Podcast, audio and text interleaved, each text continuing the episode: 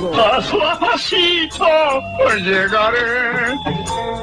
Sí, ¿qué pasa? ¿Qué pasos hay que dar para invertir? Con los paquetes prácticos del fin, los pasos son muy sencillos. ¿De veras? Primero tener un mínimo de 10 mil pesos. Tengo más.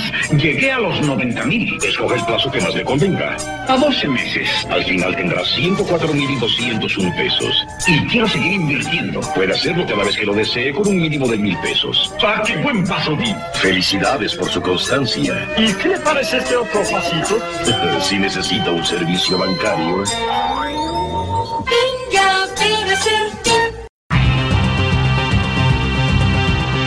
Escritores.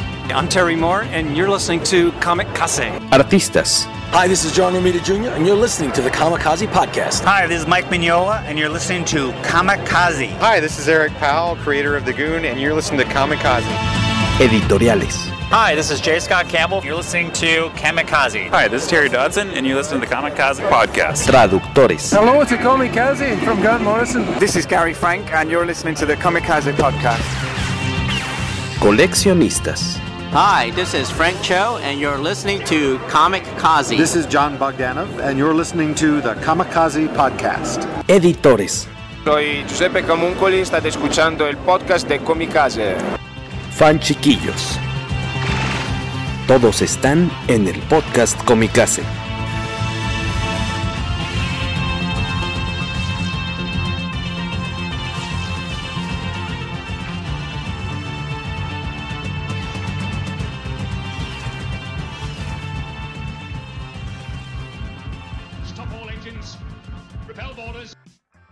Buenos días, buenas tardes, buenas noches, bienvenidos al episodio 168 del poderoso podcast Comicase, transmitiendo desde la Ciudad de México y hasta Pelotes, Brasil. Por ahí está el señor Waco, bienvenido señor. Hola a todos, ¿cómo están? Yo soy Waco. Y Beto Calvo también ya está listo acá. Hola, ¿qué tal? Hoy lo escuchamos muy bien, ¿eh? Pues gracias a todos los que nos siguen poco a poco sumándose a, a nuestros escuchas en las distintas plataformas. iBox, en YouTube, ahí en el canal con Guaco, en Spotify. Recuerden que en Spotify estamos en nueva cuenta, nos encuentran como Podcast Comicase, en ese orden. Podcast Comicase, porque nuestra primera cuenta, que está ahí todavía un poco atorada, es Comicase Podcast. Importante. Igualmente, para aquellos que de repente nos perdieron la pista en iTunes o Apple Podcasts, tienen que buscarnos otra vez, pero con el nombre de Podcast Comicase. Podcast Comicase en ese orden, porque si no, pues se van a quedar con los episodios de hace como tres meses más o menos, si no es que es un poquito más. Está así muy papita, ahí estamos ya muy presentes y cada semana con episodio nuevo. Muchas gracias a los que se van sumando, como decíamos, hace poco, más bien poco a poquito. Eh, hoy vamos a platicar, como ya eh, lo vieron al momento de darle play a, esta, a este episodio, de esta, pues, muy bonita, bueno, bonita, ya veremos qué les pareció a cada uno de ustedes. Eh, miniserie de Spider-Man Life Story de Chip Stars, Zdarsky y Mark Bagley. Una combinación, pues, ganadora por donde quieran verle. Dos, dos creativos muy populares y muy queridos por los lectores de Marvel. Eh, antes de arrancar tal cual con la miniserie, también gracias a los que nos dejaron sus comentarios, los vamos a estar leyendo en un ratito más para saber qué les pareció esta mini que tiene como mes y medio más o menos que salió en español, ya la pueden conseguir en su tienda de cómics favorita con su voceador favorito, recuerden apoyar a los puestos de revistas, es importante. Eh, la pueden conseguir, como decíamos, por parte de Smash. Me gustaría, Beto, ¿nos, ¿me nos podrías dar un poquito de contexto, sobre todo de Chips Zdarsky? Él vino ya alguna ocasión a México. Bagley acaba de venir hace poco, el año pasado. Bueno, es bueno, 2020 más bien. Vino por primera vez, creo, a la, mole. No sé si en los 90 habrá venido alguna Mesif. Me imagino que sí, creo que sí. Eh, pero era su segunda visita. Eh, de Chief Zdarsky, yo solamente he leído un poco de eh, Sex Criminals, el primer tomo. Aquí en casa nomás tenemos un par de TPBs de Sex Criminals. Y creo que es a lo único que le he entrado, pero sé que tiene material bastante bueno. Por ahí nos recomendaban mucho leer Daredevil.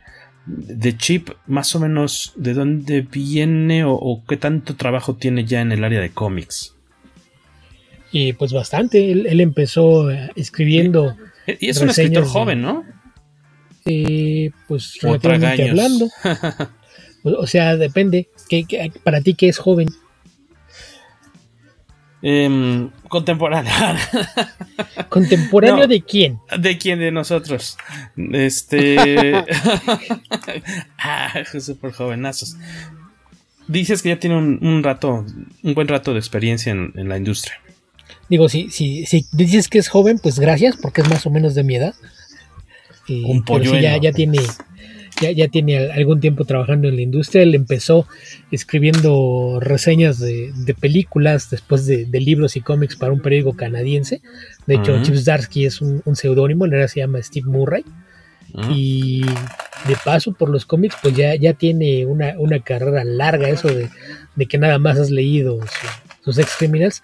Conociendo tus filias, me, me sorprende que nada más le hayas entrado a lo que tenía sex en el título, digo, no. El, me sorprendes con todo el sarcasmo del mundo, obviamente, pero sí, sí es un, artista que ya, ya tiene material publicado en, varias editoriales y Sex Criminals es una de sus series más longevas, uno de sus trabajos más notorios en lo que se refiere a cómic de autor, pero por ejemplo de, del lado de Marvel, que es donde, donde probablemente tiene mucho de su material más popular, escribió una, una serie de Star-Lord, escribió Howard the Duck, escribió algunos números de Marvel Twin One, no recuerdo si todas las series de él, son como 10 o 12 números. Y escribió también Los Invaders y actualmente es el escritor de Daredevil, además de que hace un par de años escribía la, segunda serie de, Spider-Man. Él era el colaborador de, Adam Kubert en Spectacular Spider-Man, mientras Slot seguía todavía al frente de, Amazing. Entonces, pues así como que digas que de bajo perfil y no, no lo conozco, pues no, más bien eso habla mal de tus hábitos de lectura, Jorge. No, pero yo no dije que no lo conociera, yo dije que yo he leído poco de él.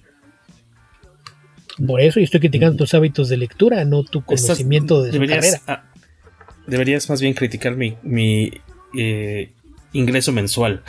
si no es por ah, falta de ganas. Sigue, sigue comprando variantes de Alex Ross. No, eh, no, no le entro, fíjate hasta eso. No, ya, ya tiene un ratillo que lamentablemente no, no, no gastamos como nos quisiera, como quisiéramos en, cómics. Pero pues ya, ya habrá mejores épocas seguramente. Pero sobre todo lo que me llama la atención, yo creo que de todo lo que mencionas de él es, eh, yo creo que Daredevil, se lo va a tratar de dar seguimiento. Este, y pues seguirle la pista a lo que hizo en Sex Criminals. Comentas que todavía sigue publicándose. Sex Criminals, no sé si ya apareció el último número. Pero ya están las últimas. Ajá, está por terminar. Ah, eh, porque creo que apareció el número que es el, final de la historia y falta el último que es una especie de coda, epílogo, que es algo bastante común con algunas de estas series de autor que terminan, cierran la historia y el último número es así como nada más atar algunos cabos sueltos por ahí. Me parece que ese es lo único que falta. Según yo, ese, ese estaba programado, si no mal recuerdo, para agosto, entonces debe estar por salir. Aquí lo sacó Camite, si no me equivoco, ¿no?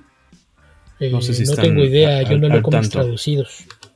Ya sé que tú no apoyas a la industria de la traducción, Beto. Eh, no, sí, sí la apoyo, pero no me pagan lo suficiente como para devolverles el dinero.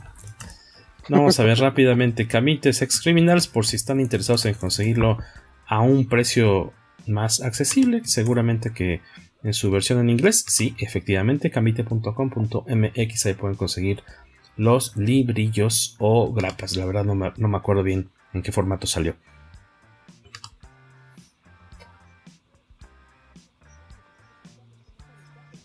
Bueno, yo creo que sí no ha salido en un rato, pero en su momento sí.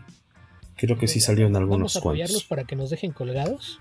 No, para que le entren y si les gusta, ya se encarreran y leen lo que falta en inglés. O no, como, como deseen ustedes. Ustedes tienen la libertad. La última palabra.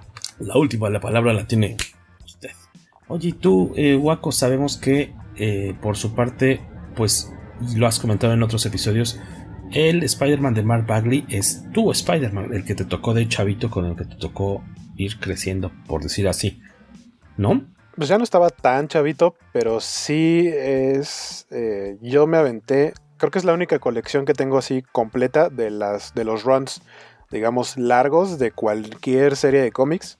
Ultimate Spider-Man la tengo completa. Ah, Ajá. Eh, y sí fue, fue el cómic que me tocó ver como desde su nacimiento. Igual empecé a leer por esa época lo que salió de Ultimate. Fantastic Four no me gustó. Eh, Ultimate X-Men tengo los primeros números, tampoco me fascinó. Ultimates sí, 1, 2 y 3 de hecho, pero tampoco fueron tantos números. Y Ultimate Spider-Man, si no me equivoco, a lo mejor Beto sabrá el dato, creo que tiene algo así como un récord de la dupla que más tiempo ha dibujado Spider-Man, que, bueno, no ha dibujado, sino ha hecho Spider-Man en el, en el, dibujo Mark Bagley y en el, en el guion Brian Michael Bendis. Más que de este, Spider-Man es en, Marvel, porque el, ah, récord de, un equipo creativo para una serie en los 102 números de Lee Kirby en los Fantastic Four. y, y, cuando se dan cuenta que llevan para 100, pues básicamente se, amarraron con contrato a Bagley nada más para que Bendis pudiera decir que tenía el récord.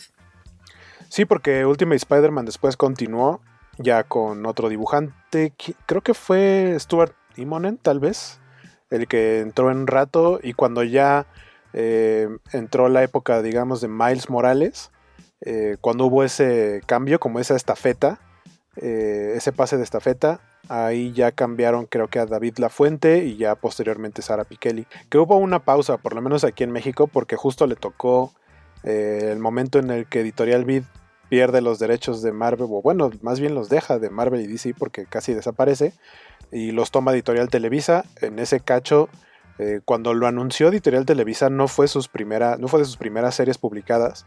Deciden retomarlo, pero eh, estaban entre que si lo volvían a empezar, desde el número uno o retomaban en donde se había quedado eh, Editorial Vid, que fue lo que hicieron.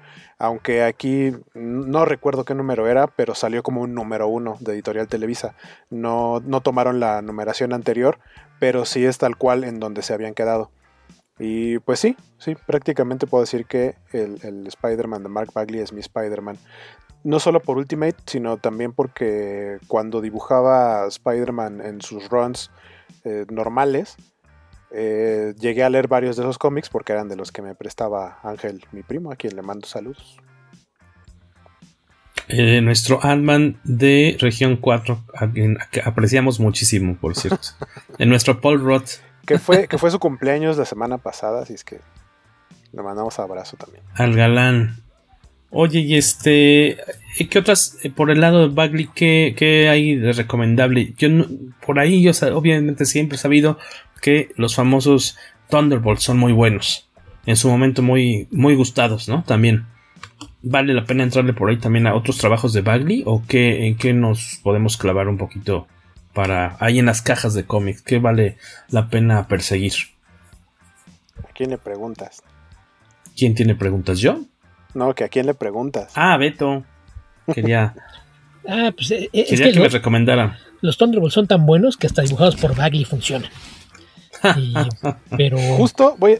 Justo, justo el, el Conta McCoy, Héctor McCoy nos dejó eh, un mensajito que, Ajá. Dice, denle su tecito de tila a Beto para que le baje dos rayitas a su crítica al trabajo de Bagley. Ya le dije que yo lo voy a defender. Que aprenda a dibujar caras en otros ángulos no es un dibujante perfecto, pero es de mis favoritos. Es muy sólido en su narrativa, entonces no, no lo voy a criticar duramente, pero no me gustan sus rostros y las proporciones extrañas que le pone a la gente. Todos parecen adolescentes malnutridos. Y... Por, eso lo, por eso lo pusieron a dibujar Ultimate Spider-Man. Porque ahí sí Ahí, sí. Cabezón. Pero sí, ves, sus, Thunderbolts y dices, no, no sé por qué hace cuerpos tan raros. Eh, es, es algo tiene muchas mañas en, su dibujo que son las que a mí no, me terminan de, gustar. Entiendo que para mucha gente le, guarda un cariño especial porque, sobre todo si empezaron a leer cómics en, los años 90, principios de los 2000, pues sí les tocó que fue el, primer artista de, Spider-Man. Pero para mí que empecé a leer cómics de Spider-Man en 1982, yo la vez que abrí un cómic de Spider-Man estaba dibujado por Steve Ditko. Y eso fue porque era parte de una caja de casi 200 cómics que eran Steve Ditko, John Romita, Gil Kane y Rosandro. Entonces no me vengan con que, ay, es que le tengo cariño porque yo sí empecé con, con los pesos pesados. Pero cómics recomendables de él, hay, hay varias opciones que, puedes encontrar. Por ahí están los New Warriors, que, fueron una creación de, de Tom DeFalco y Ron Friends en las páginas de Thor. Pero cuando les dieron su serie regular, la serie regular la hacían Fabián Ciesa y Mar Bagri, al menos por los primeros 25 números. Ya después vino un, cambio de dibujante. Y después, además de, su etapa en, Spider-Man, que pues sí es vistosón, le tocó dibujar una etapa en la que las historias no eran precisamente lo mejor, así es de que tampoco es como para, para que salgan a, cazar esos números. Los Thunderbolts de este proyecto y lanzado en conjunto con Kirby, que es una historia bastante buena, que ya eh, mucho de, su impacto se pierde con el paso del tiempo, porque lo, que era el, twist original de, la serie, pues ya, ya, no, ya no es tal, porque todo el mundo sabe quiénes eran los Thunderbolts, se, se pierde un poquito el impacto, pero las historias se, mantienen bastante bien. Y fuera de eso, pues ya, ya mencionó Waco el, Ultimate Spider-Man, que es eh, tal vez su, trabajo más, más longevo y por el que más le, identifican muchos de, los lectores, pero, pero saben que tiene fama de ser muy rápido y yo a veces eh, desearía que, dedicara más tiempo a las páginas en lugar de trabajar a esa velocidad. Que por cierto, retomando lo de Waco, de, esta cuestión como del Bagley, que es de una generación muy específica, al menos aquí en México, porque se publicaba con novedades. Según yo ahí no nos tocó ver nada de Bagley, creo. Mm, Luego, este espacio. A, lo mejor, exacto. luego esta temporada no muy larga de los cómics de Marvel Estados Unidos, pero publicados directamente aquí en México. Y después el primer número, el número uno de Mar del Hombre Araña, pero de Editorial Vid, es de Bagley. me acuerdo que tiene esta, este Red Skull aquí atrás. Y como que era como de esta cuestión de, ah, se descubre la identidad de los papás de Peter, algo así. No, se, descubre el secreto de los padres. El, secreto. el secreto de los padres revelado, que es cuando salió toda esta historia de que eran espías y trabajaban para el camaleón, que a su vez trabajaba para Calavera Roja. Insisto, no eran buenas historias, ni, ni por asomo, pero... Pero, es con el dibujante con el que entra con todo, ¿no? Un tiempo en, en Editorial Beat. Sí, sí, es el lanzamiento en grande de, de, la, de la, serie cuando Bit se hace con, los derechos.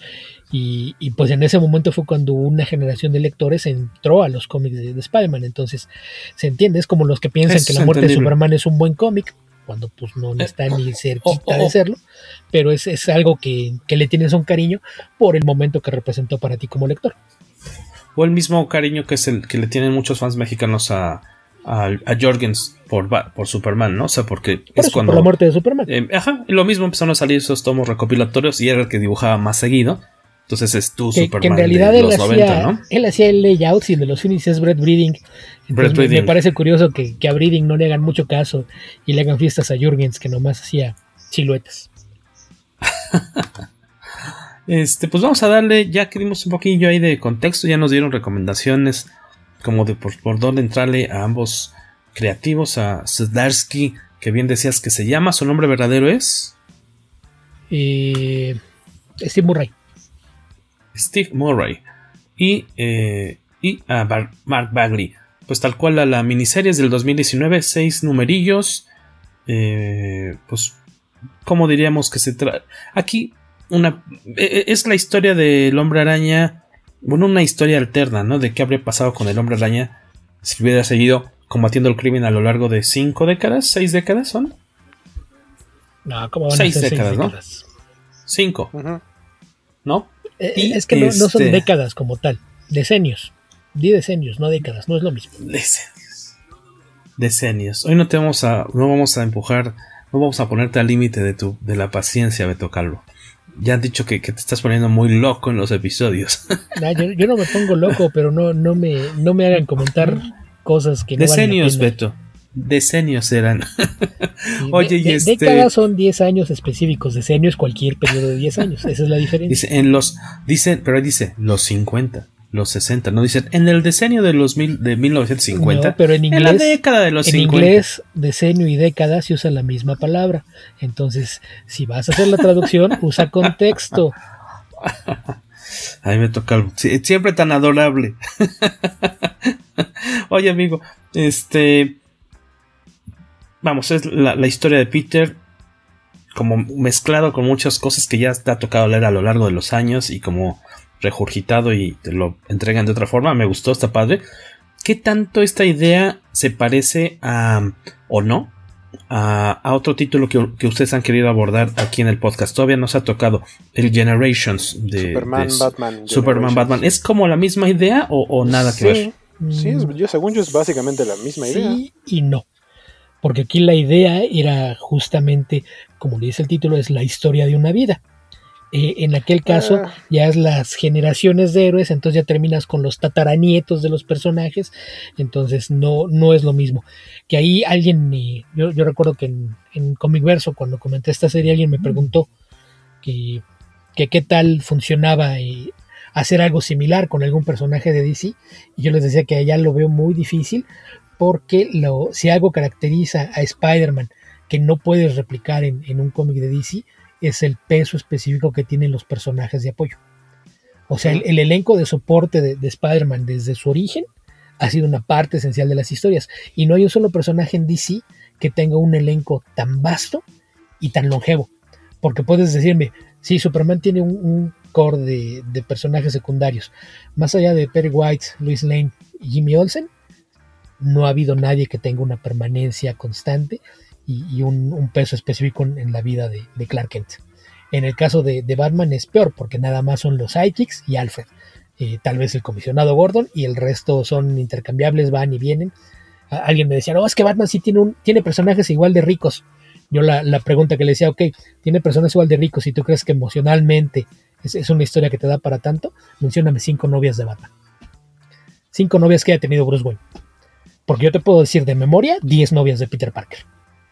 Entonces creo que no, no, hay, no hay ese punto de comparación porque es muy distinto. Entonces el hecho de, que Spider-Man haya sido concebida como esta, la historia de un, de un adolescente promedio, creo que ese fue, fue su gran éxito. Que cuando salió el cómic de Spider-Man, los adolescentes no eran protagonistas. Si tenías a los adolescentes eran los psychics. Estaba Bucky, estaba Robin, eventualmente aparecieron todos los, los en DC que se convirtieron en los eh, jóvenes titanes pero, pero fue la primera vez que tenías un adolescente que era el protagonista. Y además era alguien que tenía problemas de, su vida cotidiana, nada más estaba pensando en cómo tener a un supervillano, estaba pensando en tengo que acabar mi tarea de la escuela, tengo que estudiar para un examen, tengo que salir a que ser criminales y además vivo solo con mi tía y no tenemos dinero ni para pagar la renta. Entonces esa combinación de problemas reales, de que era un, héroe joven y demás, fue lo que hizo que, se fuera un, personaje tan distinto a todo lo que veías en cómics la, fórmula del muchacho adolescente que se convierte en héroe ha sido copiada e, e, imitada a lo largo de los años con distintos niveles de éxito, desde el Blue Beetle de Jaime Reyes hasta Invincible. Todo el mundo tomó esa formulita de, cómo lidiar con el adolescente, aprendiendo a lidiar con sus poderes con responsabilidad, que era tomar el patrón de, lo que hizo Spider-Man. Pero esa construcción del elenco secundario que es eh, en donde también siempre he usado como el punto de defensa de los que dicen, es que Stan Lee no hacía nada, Stan Lee fue el que creó a todo ese elenco. O sea, olvídate de, que tuvo a grandes artistas trabajando al lado, Stan Lee fue el que le dio esa riqueza que emulaba una telenovela. Hay quien se, ofende cuando lo dices, pero era la idea, tenías un, drama constante en, la vida de Peter Parker alrededor de, lo que pasaba con los personajes de su alrededor. Entonces todo eso lo, lo que enriquece la historia y permite que cuando haces esto dices la historia de una vida, no nada más es cómo va evolucionando el, paso de los años, sino cómo, cómo cambia el mundo a su alrededor y el impacto que tienen tanto sus acciones como los cambios en el mundo en los personajes que lo rodean. Y justamente al leer este, este tomo, esta historia, eh, es lo que de repente pensé, dije, ¿qué telenovelón es esta, es esta historia? Es como la canción de llorar, llorar y llorar, ¿no? Porque es así, no manches, otra vez ahora le pasó esto, o sea, ni siquiera en una realidad alterna pinche vida miserable, pero bastante padre, ¿eh? Que muchas han sido cosas que han pasado en los cómics, o sea, también ese es el chiste. Eh, leí ahorita en uno de los comentarios este, que tiene muchas, está plagado de referencias de historias que ya existen del hombre araña, integradas, digamos, a una sola línea de tiempo, que eh, probablemente si alguien que nunca ha leído, que no conoce la historia del hombre araña, va a disfrutar la historia, pero por otro lado, el que ubica todas esas situaciones que ya existieron va a entender los guiños y va a decir, ah, están ajustando esto. Como a las más grandes o a las más famosas historias, ¿no? Del personaje. Que si Craven, que si el. Este. Secret Wars. Warren. Este. los, ajá. los clones. los clones, este. Sí, algunos de los Sobre todo lo que hicieron al, dividir lo, esto que hicieron de, marcarte los 50, los 60, los 70, era ponerte una historia memorable de, cada época. No necesariamente las más importantes, porque hay cosas que, quedan fuera. No, no, está la muerte de Jim the Wolf, por ejemplo, que es también las más taquilleras. las grandes historias del personaje, pero no, no había forma de que lo encajaras porque aparte cayó en una época en, la que hubiera tenido que competir, por ejemplo, con, con la última casera de Craven, que que ahí sí no, no había cómo, cómo ponerla por encima de eso. Pero sí, a fin de cuentas lo que hizo Zarsky aquí es escribir una carta de amor a, Spider-Man y, la historia que, tienen estos casi 60 años de existencia. Eh, de mis escenas favoritas, sin, sin decir dar mucho spoiler, porque sabemos que hay mucha gente, así como habrá muchos que ya la pudieron leer en inglés, hay otros que de plano nomás no es lo, no es lo suyo y tienen que esperarse a verla en español. Eh, creo que es en el primer tomo, en el primer número, la escena con Flash en el, pues en este como barecillo donde van a darle la despedida porque se va a la guerra. E, esa sí, esa está bien buena. Bueno, no, no, me, no me esperaba esos diálogos me gustaron bastante. Que aparte es lo interesante de Spider-Man, ah, que, lo, diferencia de, muchos otros superhéroes, es que puedes tener un cómic de Spider-Man en el que Spider-Man salga una página o dos páginas, o a lo mejor no salga y la historia es buena por el entorno de los personajes, de los secundarios, como decía Beto, y de la misma vida de Peter Parker. Como es alguien con quien mucha gente nos podríamos identificar, sí te puedes eh, visualizar en una situación como la que está viviendo y eso lo vuelve interesante sin que tengas que presentar al héroe con las mallas golpeando supervillanos. Y retomando algunos de los comentarios que nos han estado dejando en redes, vamos a ver qué tan de acuerdo estamos, si coincidimos con ellos. Yo les voy a aventar uno primero de Face, y Waco nos irá acompañando después también. Arturo Alarcón le pareció una historia increíble que cualquier fan del Trepamuros debe leer. Y además, el trabajo de Chip Zdarsky con Daredevil es buenísimo también. Muchas gracias, Arturo, por, por escucharnos y comentar. ¿Tú qué ves este, por ahí, Guaco? Estoy en Twitter y dice Bernardo Arteaga. Para los no tan conocedores de todos los detalles de la historia del hombre araña es un lindo punto de entrada. Creo que lo hubiese disfrutado más conociendo todos los subtextos. Ojalá y ustedes los cubran en el programa, que es lo que platicábamos hace ratito. Que yo creo que, por ejemplo, no sé si lo habrías disfrutado más sabiendo. Más bien, yo creo que la bronca, si no los conoces. Bueno, sí, sí te doy la razón, Nacho. Pero. ¿Nacho? Mm, sí, se llama Nacho. Bernardo Arteaga. Ah, estoy leyendo el, el tweet de alguien más. Es que se parece. se parece a otro. Perdón, estoy leyendo el de Nacho Armpa. El Nacho. Bueno, de una vez si quieres, leo el de Nacho Armpa. Creo que para los fans de años del amistoso vecino es una gran historia para ver desde una perspectiva distintas, historias, distintas las historias clásicas. Y para los nuevos en esto del cómic es una gran historia para comenzar porque no ocupa saber mucho de Spider-Man para disfrutarla. Ahí son como puntos distintos, ¿no? Justamente así de uno que dice, pues me, me habría gustado tener como esas lecturas para disfrutarlo más y el otro así de, pues es que no necesitas mucho para disfrutarla. Creo que las dos son válidas, ¿no? Y yo creo que de, o de cualquiera de las dos maneras la disfrutas. Es como ver una serie de televisión y, leer el cómic, ¿no? una serie que es adaptación de un cómic. Eh, sobre todo las que son más fieles. Iba a poner de ejemplo Umbrella, Umbrella, Academy, de que hablamos de eso la semana pasada, pero, pero ahí sí tomó un camino muy diferente. Pero a lo mejor, por ejemplo, The Voice, eh, o incluso en películas, o, cosas como El Señor de los Anillos, que leíste los libros y viste las películas son experiencias diferentes, pero que a cualquiera de las dos que le entres por primera vez, eh, la vas a disfrutar. Aquí, o sea, yo conociendo la mayoría de los guiños que hicieron a historias clásicas del hombre araña, la disfruté mucho.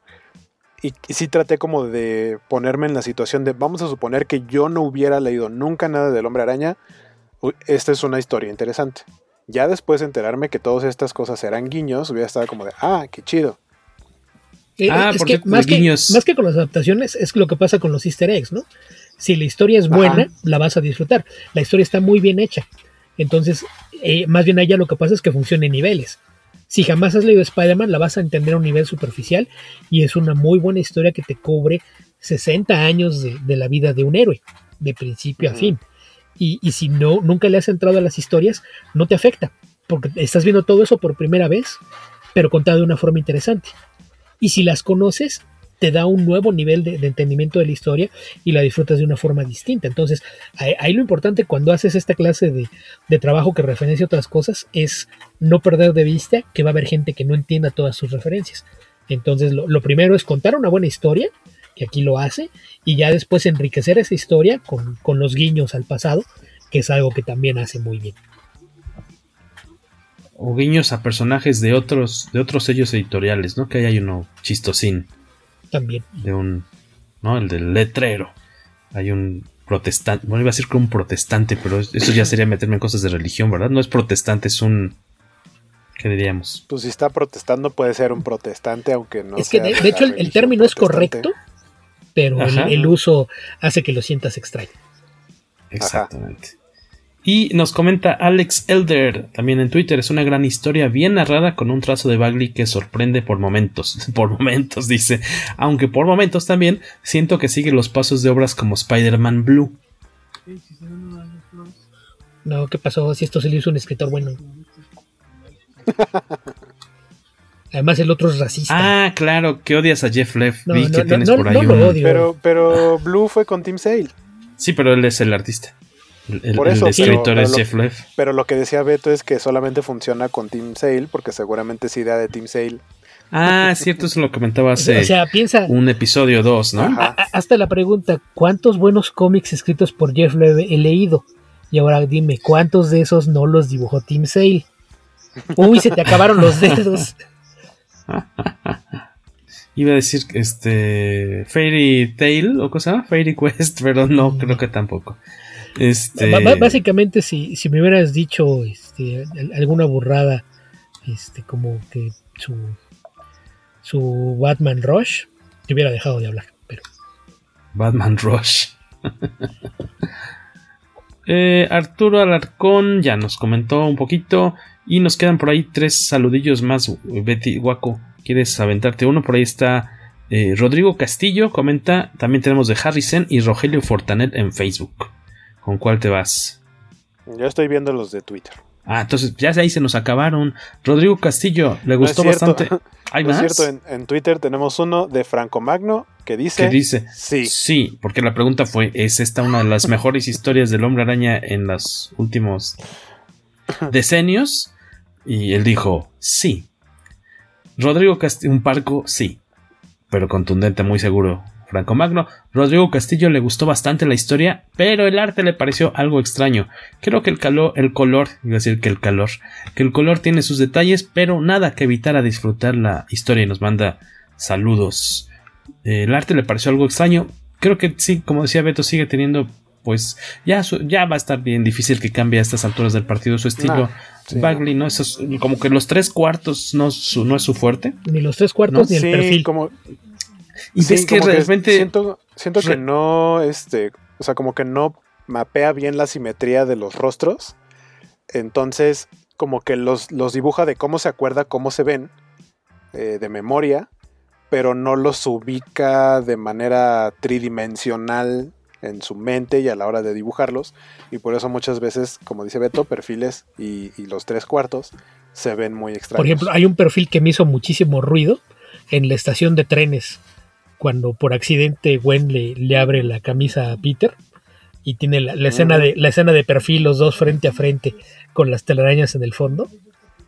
No reconoces a los personajes. Si no estuvieras leyendo la historia, no sabes a quién estás viendo. Yo hubo una que no supe si era Gwen o, Mary Jane, que de perfil dije, ah, caray, esa es la tía May, porque el, tipo de rostro parecía el de una viejita. Dije, ah, mm, no, pero díganme, que... díganme que estoy loco cuando les digo que las caras de Bailey están mal. E, esa es mi gran queja con Bagley. Los rostros y la, no tan grave, las proporciones de, los cuerpos. Pero, pero ese es mi problema con él. repite algunas tomas, ¿no? Ah, pero eso Tiene estas tomas como muy raras en las que vemos a los personajes así como me están viendo a mí. Así. De repente hace unos. Ah, hace contrapicados, tomas holandesas y demás. Quiere hacerlo como sí, película europea. Lo que pasa es que. Pero la misma toma dos páginas después, muy chistoso, pero. Pero me, digo, muy disfrutables. Tiene muchas tomas que son en picada, cuya perspectiva pareciera ser un isométrico. Voy a tratar de hacer una explicación rápida. una perspectiva, eh, la perspectiva puede tener tres puntos de fuga, porque son los tres ejes, eh, X, Y, Z, ¿no? Eh, digamos, ancho, alto y profundidad. El isométrico significa igualdad de medidas, es decir, han visto estas ilustraciones. Voy a poner un ejemplo aquí para YouTube y los de los de solo audio, pues googleenlo. Este, estas ilustraciones que las, las líneas que van hacia la perspectiva, hacia la profundidad, no van hacia un solo punto, sino que son paralelas. Entonces, eh, los, los, cubitos es como de videojuego vintage, más o menos, que no hay puntos de fuga como tal tiende a ser ese tipo de escenas eh, en donde sí vemos una perspectiva, pero no van a los puntos de fuga. Pero lo que le cuesta trabajo es ubicar a los personajes. O sea, todo lo que son objetos, los edificios, eh, interiores, muebles, etcétera, están bien, pero le cuesta trabajo ubicar al personaje en esa perspectiva. Entonces pareciera como que el personaje está ahí, pero está como chueco, como con un hombro arriba y otro abajo. O está inclinado hacia otra, hacia otra dirección. Y eso es lo que creo que se ve un poquito raro. Pero, pues vaya. Eh, y lo hace mucho.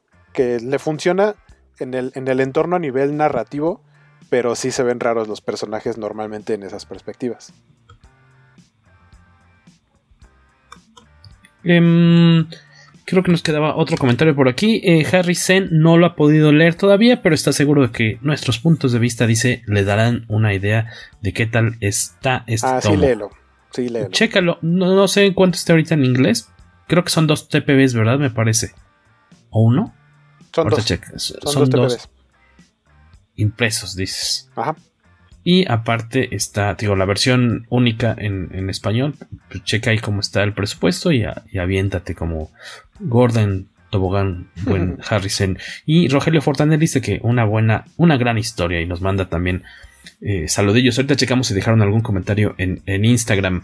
Algunos como cositas que no echen a perder la historia, que podamos darles como ahí como de eh, carnada, como de botanita para que se avienten a, leerlo, ¿no? O sea, que podemos ver como pues el futuro o de varios personajes, bueno, un posible futuro o, en una posible otra realidad, ¿no? ver a Peter trabajando con este con Reed Richards, ¿no? Ahí tienen un pique, ahí se avientan un, tirillo ahí. Que de repente es medio, es medio grosero el Peter en varias ocasiones. Va perdiendo ahí la chaveta de tanta cosa mala que le pasa en la vida. No vemos, por ejemplo, ahora sí que a la tía May como. Es, es como. Tal vez esa parte se me hizo un poquito más dura. Como en el mal, en el buen sentido, digo este, de cómo va pues degradándose su calidad de vida porque no está a diferencia a diferencia de eh, pues un cómic normal del hombre araña en el que todos están congelados en la, misma edad aquí sí ves a la, a la, tía May cómo va pasando los años y los años y cada vez la ves empieza a, deteriorarse tal cual y sí se me hizo un poquito triste esa esa parte de la de la historia pero pero es, pero es entendible y aparte. sí, no, está, chido. Qué bueno que, viene. No que yo me emocionara porque sonaría muy feo. Pero la tía May en el universo Marvel es más inmortal que cualquier otro personaje. es más, me parece como más poderosa que Galactus o algo así. Ya fue, ya fue su heraldo. Algo pasa siempre que, o sea. La tía May fue heraldo de Galactus. Tal vez esa es la fuente de su inmortalidad. Pero es, es la razón por la cual no Todavía tiene un poquito del poder este, cósmico. Y aquí, y aquí el hecho de que. O sea, porque en cuanto empezó esto, yo ubiqué la idea de que era similar a, Generations. Era, ok. Eh, al principio te cuentan. Eh, Peter se vuelve Spider-Man en 1962, que es el año de aparición tal cual de Spider-Man en los cómics. Y tenía 15 años. Entonces ahí empiezas a hacer cuentas de cuántos años tiene en cada uno de los momentos que te, te van diciendo en cada número. Y dices, ok, si lo van a llevar hasta 2019, eh, que fue el año de publicación, y es el último año en el que suceden las historias del título, ¿cuántos años tiene para esa etapa? Y, y, si era un, evidentemente no va a llegar a ese año ni la tía May, ni Jameson, ni, o sea, entonces era, ok, seguramente nos va a presentar de alguna manera cómo va a ser ese tipo de pérdidas para Peter y cómo él va a lidiar con su propia vejez siendo una persona con superpoderes. Era, era justamente parte de, la intención, ¿no? El, hacer una historia de un superhéroe sacándolo de, ese tiempo congelado. Que hace un rato fuera del área le, decía a Guaco, es que el ejemplo de, de qué tanto tienes de repente que, hacer ajustes con, los personajes con, el tiempo está con Flash.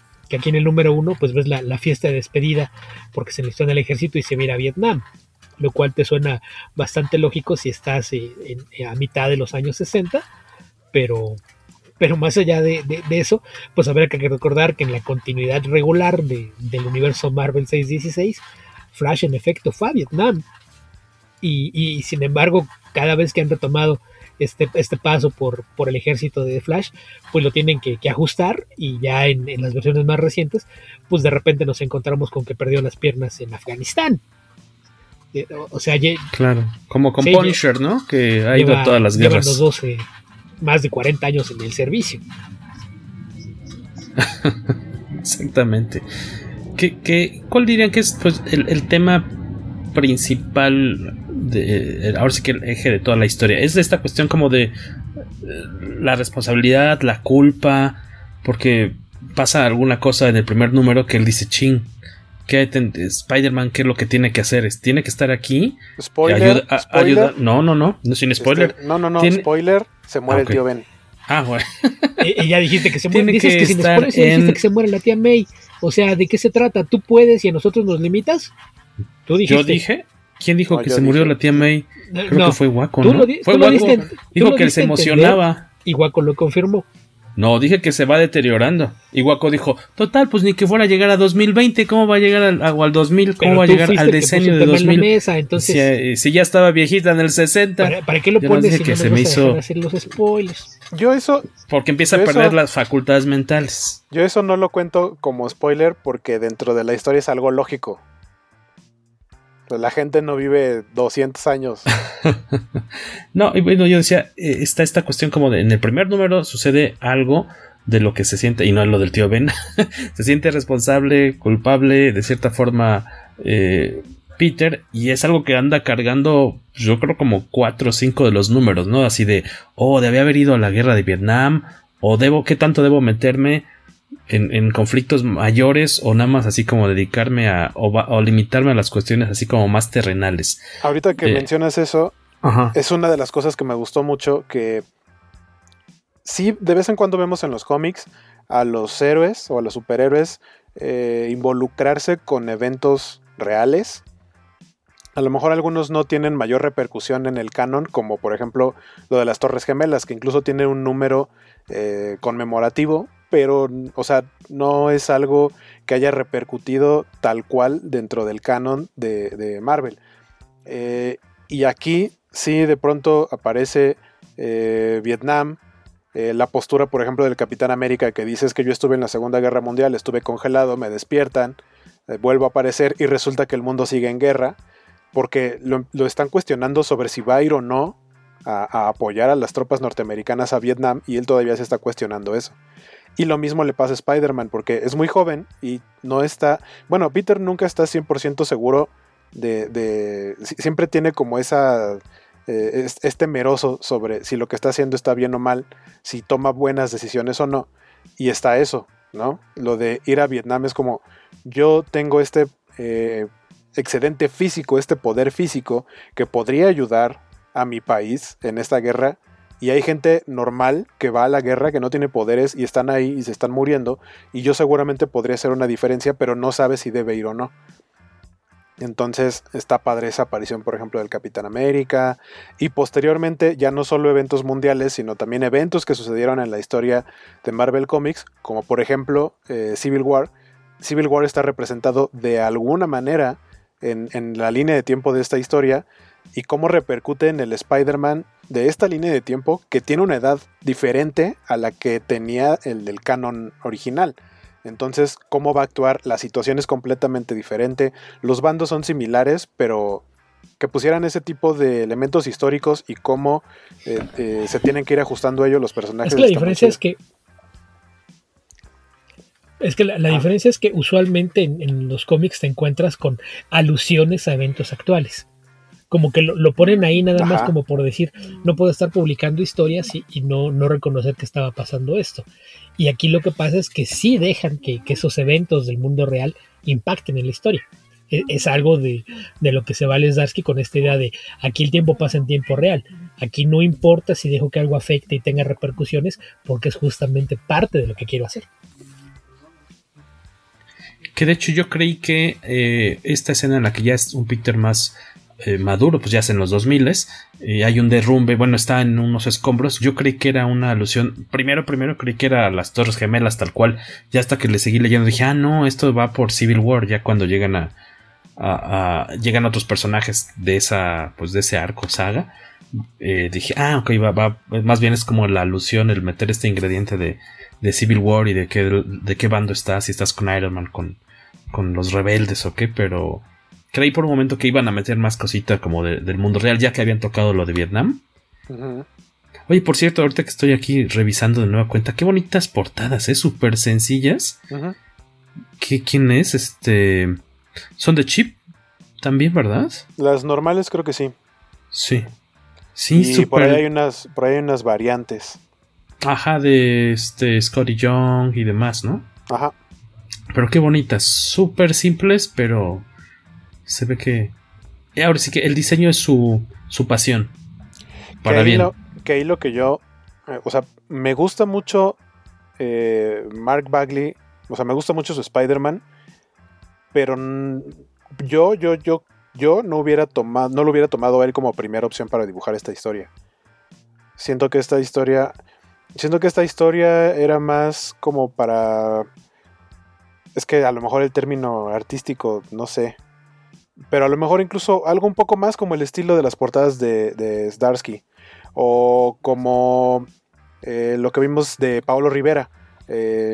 más pintadito. Ajá, como algo más de ese estilo. Yo hubiera ido más por algo así, porque Bagley me gusta mucho como, como dibuja Spider-Man, pero sí lo siento más como de el dibujante estándar de cómic de superhéroes. No para este tipo de historias que son, tienes tus dos tomos y es una historia cerrada. Que parte sí entiendo por qué elegirlo a él. No sé si Chip lo eligió o, se lo propusieron o cómo habrá estado. Seguramente ese dato está en alguna entrevista. Pero me gusta que sea un, un artista tan pues icónico, ¿no? Del, del Obra Araña. Si a fin de cuentas es el que más años ha dibujado al, al, al personaje, ¿no? por número, número de ejemplares, bueno, de ediciones. Se me hace padre, se me hace como un bonito gesto tipo a lo de Em, ¿Qué le pasó al hombre de. del. Whatever, happened to the man of tomorrow? No, así de, ah, bueno, no, no es que estemos ya retirando a, a Bagley, pero así de, ah, miren, pues tenemos este cuate que hizo. ¿Cuántas décadas fue Swan? Tres décadas, ¿no, Beto? Sí, decenios. tres decenios. Pues vamos a darle esta, este honor de tener una historia así como muy importante, o que esperemos que sea muy importante para el personaje. Me, me late, me gusta mucho su, su hombre araña con uniforme, con el disfraz, con el, traje, me gusta bastante. Las poses, la musculatura. Este... A mí su, diseño de la máscara, sí, los ojos grandes y redondos, eh, probablemente es mi, de mis diseños favoritos de, la máscara de Spider-Man. La, la, tradicional. ¿Cómo que la tradicional? Haciendo la referencia a que los diseños futuristas que se aventó para este número. Ah, no, los futuristas no, son están chidos. Los, los, trajes distintos no. sí, no. ah, entonces sigue hablando tú, Beto. Guaco. Y ahorita, lo, ahorita hacemos un cortito. Si quieres, sí, acaba de comentar lo de los trajes. Este... En tu caso. Que, sí, el traje clásico de Spider-Man. Porque algo que tiene sentido es que con el paso del tiempo vemos cómo Spider-Man va cambiando su diseño del traje, se va ajustando a nuevas tecnologías, tal vez a nuevas modas, que la verdad es que no están padres. O sea, el, clásico está chido, pero los demás tiene por ahí uno o dos que más o menos me gustan. Ese que, ese que tienes ahorita de fondo, que creo que es el primer cambio que vemos en el cómic, no me desagradó y de hecho creo que se parece un poco al de eh, el videojuego al de PlayStation 4, que a mí, que de hecho es el que traigo ahorita la playera, de la araña blanca, que a mí al principio no me gustaba porque traía la araña blanca, ya después terminé, terminé amándolo, me gusta mucho ese diseño. Eh, siento que se parece un poquito eh, ese primer cambio y vaya, la adaptación por ejemplo a la llegada del traje negro está padre, está, está padre también cómo eso lo afecta en su vida personal, porque pareciera como que Peter hace todo lo posible por tratar de ser feliz y cuando está en un ambiente de más o menos felicidad o por lo menos estabilidad emocional, algo le pasa que todo se va al carajo. Y también de eso se trata un poco Spider-Man, ¿no? O sea, ver, ver cómo todo el tiempo la vida lo está pateando y él a pesar de todo eso no se rinde. Y, sabe que tiene una responsabilidad con, con, las habilidades que tiene y que pues trata de hacer un, de manifestar un cambio y ayudar a las personas. Sí, bueno, yo nada más quiero hacer una acotación que estábamos diciendo de los mensajes que llegaron, el mensaje de, concretamente de, el del conta Héctor McCoy, que dijo que, no me fueran a dejar que le tirara muy duro a Mar Bailey, y Waco se ofreció a defenderlo. Y Waco fue el primero que se quejó del asunto de los rostros, yo solamente lo confirmé, y ahora Waco fue el que se quejó de los trajes, que era, básicamente eran las dos eran las dos grandes quejas que yo tenía de Mar Bagley. Sus rostros. vemos uno aquí atrás de mí. Sí, diseño horroroso. Sí, no. Ay, fíjese que sí, de plano no es lo suyo.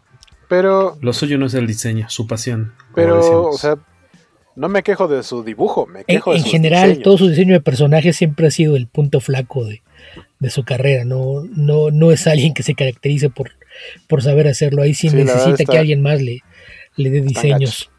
Yo me acuerdo, yo desde que yo con su trabajo lo conocí en New Warriors y no me gustaban los diseños de los New Warriors hasta que llegó Darry Robertson a cambiarlos todos. Trasher, ¿A Namorita o a quiénes te refieres? A Namorita, a Cannonball, a Nova, a Firestar. Cannonball, ¿con qué, uniforme es ese? El de New Warriors, el que tiene como unos gogles. Sí, los gogles los, dejó. Lo que hizo fue cambiar el diseño del traje. Le hizo como que el cinturón más ancho y el diseño de, de círculos que tenía dentro le, le movió un poquito. O sea, como que respetó el, la idea original y nada más como que la acomodó de una forma más estética. Que en general fue lo que hizo con, todos. El de Nova igual nada más fue así como que ponerle hombreras, poner más grande el, icono en el pecho, hacerle algunos ajustes al, casco. Así como que detallitos menores, pero haciendo que, los diseños funcionaran. Porque los de Bagley sí, sí estaban bastante gachitos que eh, algunos de ellos venían de, desde la primera aparición de los personajes, ¿no? No eran suyos, pero, pero sí, lo, del diseño de, personajes nunca ha sido lo suyo, así como tampoco los rostros. ¿El diseño de Carnage como tal es de Bagley o a quién le corresponde? O sea, ¿qué, dibujante lo hizo por primera vez? No tengo idea si sea suyo. Él dibujó en de las primeras apariciones, pero no sé si el diseño sea suyo o, será del, ¿O será de Larsen? Lo que pasa es que acuérdate que muchas veces los diseños del personaje no los hace el artista que va a dibujar la serie. Entonces no, no sé. Él dibujó las primeras apariciones. Probablemente sí, ¿eh? Buckley y Larsen, entonces ahí tienen la paternidad. Probablemente estuvieron peloteando ideas.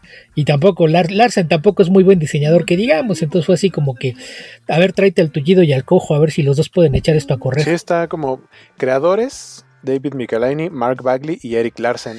Que no me habría molestado nada salir de la, de la mole con un sketch de, Bagley, de, Carnage. Por ahí me tocó ver alguno muy, muy bonito. Yo le hubiera pedido un Venom. Me gusta mucho cómo dibuja Venom.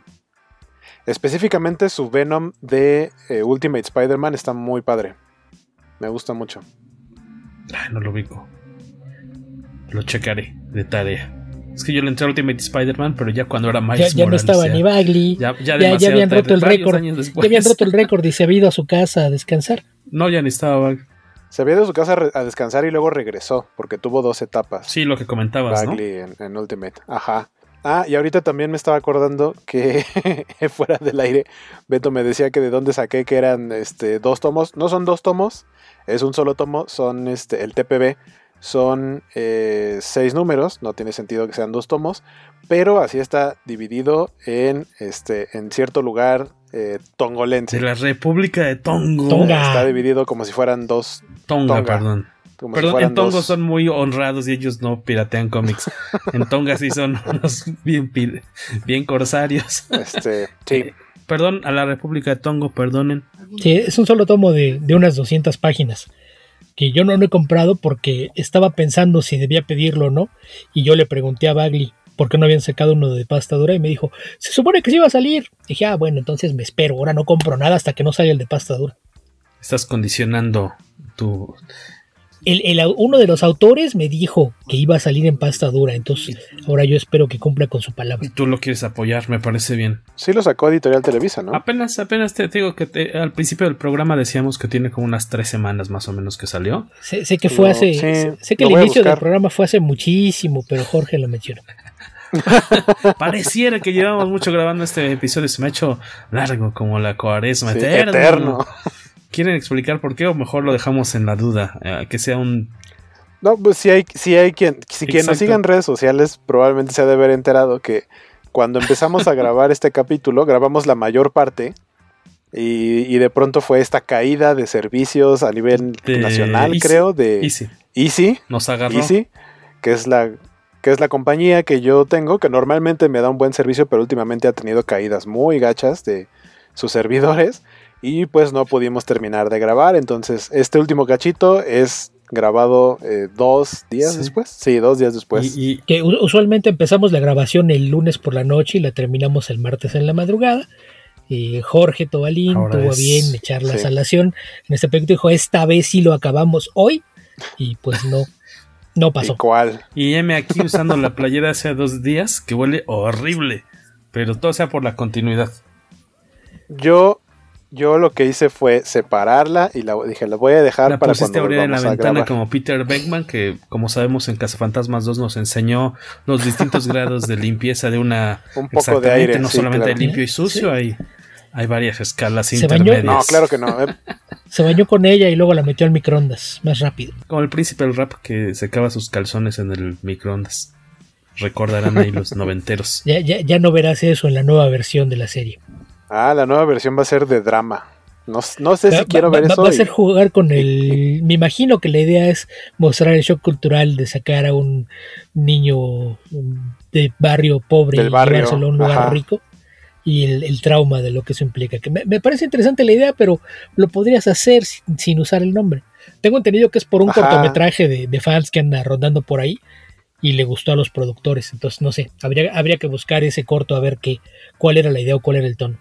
Hasta eso que me acordara de, la versión de horror, que hay un, un, videito por ahí como de dos minutos de Salvado por la Campana. Ah, hay que buscarlo. ¿Nunca lo vieron? No, no, no. Cuando salió Final Destination 5, que ya debe tener, no sé, debe ser unos 8 o 9 años, el elenco de la película estaba caracterizado como personajes de Salvados por la Campana, así como que replicaron eh, algunos de los sets, el pasillo de los lockers, la cafetería, y lo que, lo que hacían es que está una canción de fondo y todo el tiempo están eh, haciendo escenas en las que ocurren muertes así, de esas freak accidents, así como los, todos los de Final Destination. La chava que se le atora el cabello en el locker y, se ahorca con su propio cabello. Y la, la, rocola, la rocola empieza a aventar discos y decapitar gente. Cosas por el estilo. Está, está chistoso en el video. Yo me acuerdo que lo compartí en mi blog hace uh, como 7, 8 años. No, no sé de cuándo es la película, pero sí debe ser como de 2011, 2012. Entonces en aquel entonces era, era parte de, del material promocional, la, versión de horror de Salvado por la Campana. ¿Cómo es que pensé lo mismo? Mira. ¿Cómo es que terminamos hablando de Salvados por la Campana? Will Smith, antes, ¿cómo? ¿De dónde veníamos? Eh, de, que la playera lavada. bueno, el personaje del príncipe. La playera secada en el microondas. En el microondas. No, no crean que se nos. Bueno, ya esta onda que se nos va la onda gachísimo ya. A, a, ti sí se te va a regacho, Jorge. Es de nuestra edad compréndanos. Este, tenemos algunos a, mí no se me fue la onda y soy el mayor aquí. bueno, tú, tú desviaste, metiste el, había unos y ya y yéndome otra vez de lado, así tomando el viaducto. Eh, cuando subía a Santa Fe diario, eh, tomaba unos taxis que les decían los taxis de la muerte. Y entre sus artimañas para llegar más rápido hasta Santa Fe y regresar y poder agarrar otra carga de cuatro pasajeros, y aplicaban lo que le decían, este, aplico desorden, aplico desorden, que era meterse en sentido contrario. Aplicaste de desorden ahorita, Beto. Calvo. desaplicando el desorden, tenemos algunos comentarios mágicos que llegaron, así como que aparecieron pop. Eh, que al momento de grabar la primera parte de este podcast pues no estaban registrados en nuestras redes sociales, pero ya que eh, Easy, muchas gracias, eh, nos impidió terminarlo, por ahí se colaron algunos, eh, unos tres o cuatro, no sé si tú tienes alguno a la mano, Guaco.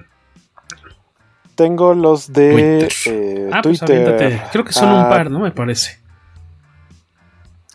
Tengo, eh, llegó un poquito después, eh, en la noche, este, Israel, Israel 781, Israel Darko Ortiz, eh, pone,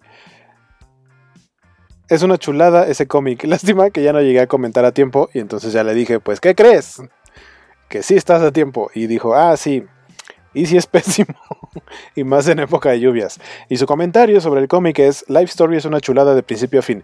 Me gustó mucho el número de los 80s y los giros de tuerca de los 70s. ¿Y había otro más en Twitter? Creo que era ese. El de Nacho ya lo ah, habías leído tú. El que llegó después creo es el de Alex Elder. Alex Elder. Eh, es una gran historia bien narrada con un trazo de Bagley que sorprende por momentos aunque por momentos siento que sigue los pasos de obras como Spider-Man Blue. No, ese ya lo habíamos leído también. Entonces, según yo, solo fue el de Israel. En Facebook tenemos a Willy Holland de eh, One Shot Comics. El buen Willy dice que es una bonita carta de amor Spidey. Osvaldo Sánchez está, él es más duro, dice, yo creo que fue una gran oportunidad desperdiciada.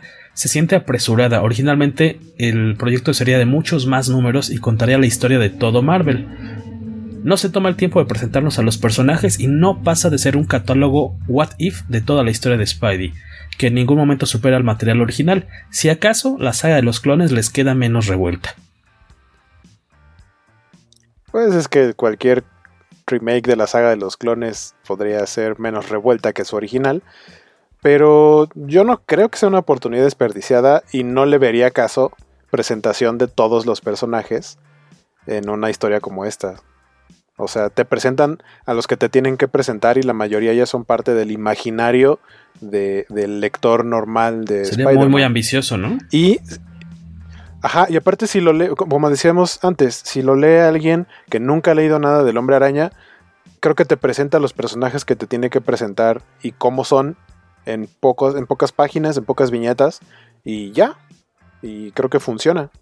No, no, no sé suena chido eh, que fuera así de ambicioso de hacer toda la historia de Marvel, que fueran muchos más números, pero no sé si hubiera funcionado igual, porque justamente el pretexto de hacer una especie como de telenovela o algo dramático para una vida, toda una vida del hombre araña, funciona con el personaje, no sé cómo hubiera funcionado con el resto del universo Marvel. Sí, hay, partes del universo Marvel que se prestan bien. A lo mejor con Daredevil puede ser algo similar, con los X-Men, pero no, no con todos los personajes. Con Tony Stark probablemente. Sí, porque el resto de los personajes no dejarían de ser ahí como pues, hacer un cameo y tan ¿no? O sea, sí ser incidentales y hola, va pasando y ya, ¿no?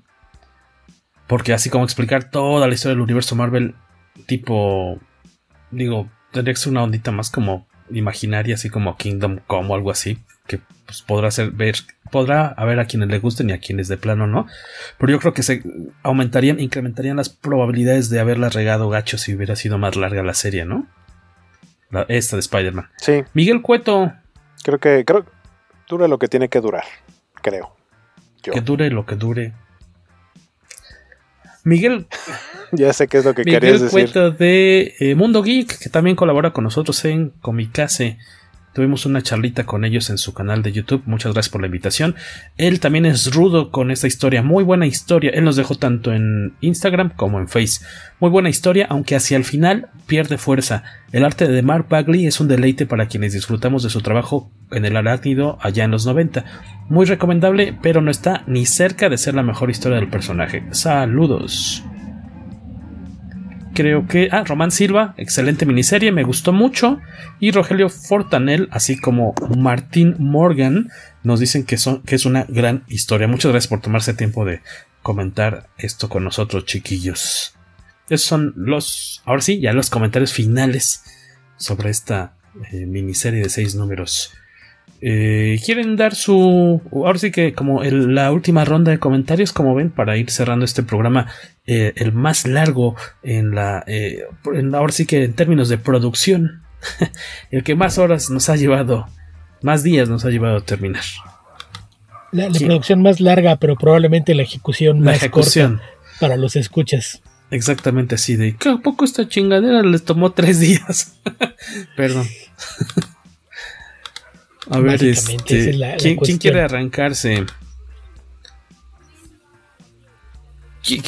con, qué, se quedan? ¿Por qué hay que leer esta? ¿Con qué se quedan de esta miniserie? ¿Por qué vale la pena gastarse sus pesitos eh, ahora que la puedan conseguir en TPB? O si la quieren conseguir en, en español, aventarse ya de una vez al ruedo. ¿Quién quiere aventarse primero? yo creo que a mí me parece que es una, muy buena historia. Es una historia entretenida, es una historia completa, tiene un principio y un final que es algo que no siempre encuentras en estos días, sobre todo cuando se trata de cómics de superhéroes, y tiene la enorme ventaja de que funciona en varios niveles. Puede ser un lector que conozca de manera muy superficial a Spider-Man, que a lo mejor lo ubiques más por las series animadas o las películas que por cómics en sí, y sin embargo, si ese es el caso, no tendrías ningún problema para entrarle a la historia y seguir lo que está ocurriendo si eres alguien que lo, ha seguido durante mucho tiempo, probablemente vas a identificar muchas de las historias a las que hace referencia, a muchos de los personajes que hacen apariciones por ahí, algunas de las referencias que se mencionan y demás. Entonces es, algo que, tiene esa, gran ventaja, ¿no? De que no, no te pide un, mínimo de conocimientos para que la disfrutes. Ahí sí dependiendo de, qué tanto bagaje tengas con el personaje, es lo, que le puedes sacar de, entretenimiento a la historia, pero en general me parece que es una historia bastante bien realizada, lo, comenté eh, casi al principio, es una carta de amor de Chip Starsky al, personaje y su historia, y se nota, ¿no? Es, alguien que, se ve que le tiene cariño al personaje y logró plasmarlo en, las páginas, eh, resumiendo toda la idea de, Peter como este hombre que, que, siempre lleva el peso del mundo sobre sus hombros, por este gran sentido de responsabilidad que tiene, y que está dispuesto a hacer cualquier clase de sacrificios por ayudar a los demás. Y pues creo que, eso es lo, que hace que valga la pena la, historia, ¿no? Que captura la esencia del personaje, que no es la, historia más original ni, la mejor, pues tomando en cuenta que hay casi 60 años de historias, eh, hay mucha competencia fuerte ahí, así es de que no, creo que nunca pretendió serlo, pero me parece un trabajo bastante bien logrado a mí el, arte de Bagley, yo lo he dicho, es alguien que me parece demasiado inconsistente como para disfrutarlo de mejor manera, pero es un buen narrador visual y eso es lo, que importa aquí. Su trabajo está al servicio de la historia y más allá de, la distracción que de repente puede, pueden representar sus problemas eh, con la congruencia en los rostros de los personajes o eh, sus deficiencias como diseñador. creo que, es un, cómic que se deja leer bastante bien. Si son fans de, de Spider-Man o o les gustaría entender un poquito más al personaje, yo creo que es una, opción bastante recomendable con el atractivo adicional de, que pues ya lo, pueden encontrar tanto en inglés como en español de, una forma bastante accesible. Estaba checando en Amazon. El tomo cuesta 450 pesos en la versión en inglés. En español no, no sé, me imagino que debe ser un poco más barato. Pero pues ya, ahí están las opciones para quien le quiera entrar. Tengo otro comentario por aquí de Instagram. ¿Quieres leerlo tú, Guaco, o me lo aviento yo? Ya puedes hablar. Sabemos que tienes un poquito de ruido, de ruido, de ruido allá de tu lado. Creo que no, creo que está haciendo mímica, entonces creo que quiere que lo lea yo. ¿Es correcto? Sí, No te escuchamos porque tienes tu micrófono cerrado, mijo. Ah. sí parece ruedo. Isai. Este. Isai Castillo Sarellano en Instagram dice, en mi opinión, lo último verdaderamente bueno que han hecho a últimas fechas sobre el arácnido. Conmovedor y la verdad para mí es una muy buena historia de vida. Me la quedo como la historia oficial de Spider-Man. Y yo me le aplico la malagueña a Guaco, me le, me le cruzo, nada más para dar mi cierre y ahorita que Guaco termine también. Eh, por ejemplo, a mí lo que más me, tal vez las partes que más me gustaron de esta historia es cómo te meten eh, cómo reinterpretan eh, la última cacería de Kraven o Craven y cómo meten también la cuestión de Venom. Eh, lo, del, traje negro. Esas dos partes creo que son las que más disfruté. Me gustó mucho cómo las adaptaron. Por, por otro lado, que no tiene que ver con la historia, las portadas que son minimalistas, diagonal, monocromáticas a cargo del mismo Zdarsky. Me gustaron muy, mucho. Creo que son muy elegantes, muy sencillas. Eh, también me latió bastante el peso que tiene Flash Thompson en, Peter Parker. eh, desde el inicio de la historia, ahora sí que repercute, eh, es como que la primer gran piedra que trae cargando todo el, todo el tiempo Peter, y el conflicto hay marital que tiene Peter con Mary Jane, que de inicio tienen una como mala relación porque ahí le hace un reclamo de jóvenes, y tiempo después ya terminan casados y lo que quieras, pero esta cuestión de que Peter nunca está en casa, eh, ni siquiera está presente eh, cuando ya se van, van, a nacer sus hijos, entonces este, eh, por estar en las guerras secretas, en este caso, me, latió mucho ese, ese roce que tienen ellos, me, lo, lo, disfruté bastante. Y en tu caso, Guaquillo, ¿con qué cierras? Pues sí, digo, Mark Bagley, siendo uno de, mis dibujantes favoritos de El Hombre Araña, está padre verlo en, una historia así. Ya había dicho que creo que este tipo de historias le hubiera quedado, bueno, no hubiera sido mi primera opción, hubiera buscado a alguien como Paolo Rivera, lo mencioné, o algo más como de ese estilo. Eh, pero está bien, me gustó mucho la historia. Eh, como comentaban varias personas, es que sí, sí, sí la puedes ver como la historia de vida de, del hombre araña. Entonces eso está padre. Para la gente que nunca ha leído nada o que conoce muy poco tal cual del personaje, creo que es un buen cómic para darse una idea general de, de la vida de Peter y su alter ego Spider-Man. Pues en fin, pues así vamos llegando al cierre de este episodio. Como siempre les agradecemos que se tomen su tiempo para escucharlo. Eh, les agradeceríamos muchísimo más también si le dieran retweets. De repente, si, los, si se enteran de que existe el episodio nuevo por Twitter, pues hay una estrellita, un, corazoncito y un retweet, no les quita mucho tiempo. Y eh, por favor, de eh, como un favor adicional, si nos están escuchando en iTunes, Apple Podcasts, como es una cuenta nueva, pues tenemos creo una sola calificación. Entonces, no estaría de más que nos puedan poner ahí un comentario y el número de estrellitas que ustedes eh, pues crean que se merece el podcast Comicase. Se los vamos a agradecer bastante.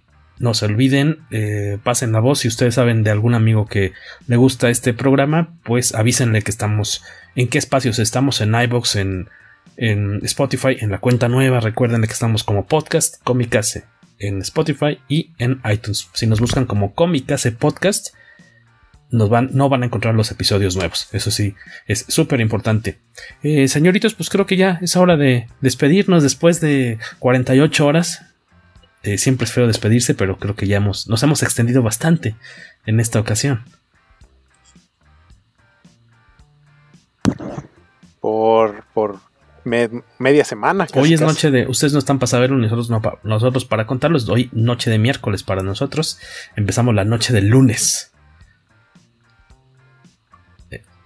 Si hubiéramos empezado más tarde, hubiera podido ser un podcast de cuatro días, de lunes, martes. Pues nos extendemos total.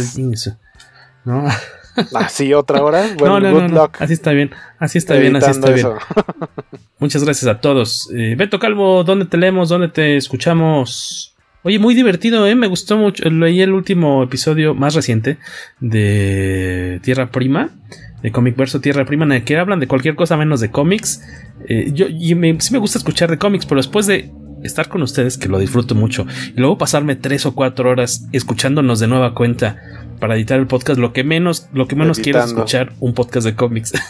y me puse a escuchar este Tierra Prima y muy divertido que hablaron de cualquier otro tipo de cosas, este, muy entretenido. yo se lo recomiendo mucho de repente hablamos hasta de cómics, pero sí, la, idea era justamente, la idea era justamente que se pudieran relajar y hablar de otras cosas. De hecho, hicimos una invitación abierta que quien quisiera mandar pedacitos de audio para contar anécdotas o, inquietudes o hablar de, lo que fuera lo hiciera. Hicimos una invitación abierta. Quien quiera grabar con nosotros, pues que levante la mano y nos avise y, platicamos. Ya lo hicimos hace algunas semanas por ahí con, con un chico de Guadalajara, Abraham Ramírez. Y, al parecer él se la pasó bastante bien, pero la, idea de, Tierra Primera justamente esa, que ahorita que con lo de, la pandemia y la cuarentena, dependiendo de donde estén, y todo el mundo anda un poquito estresado, pues tener una forma de, relajarnos.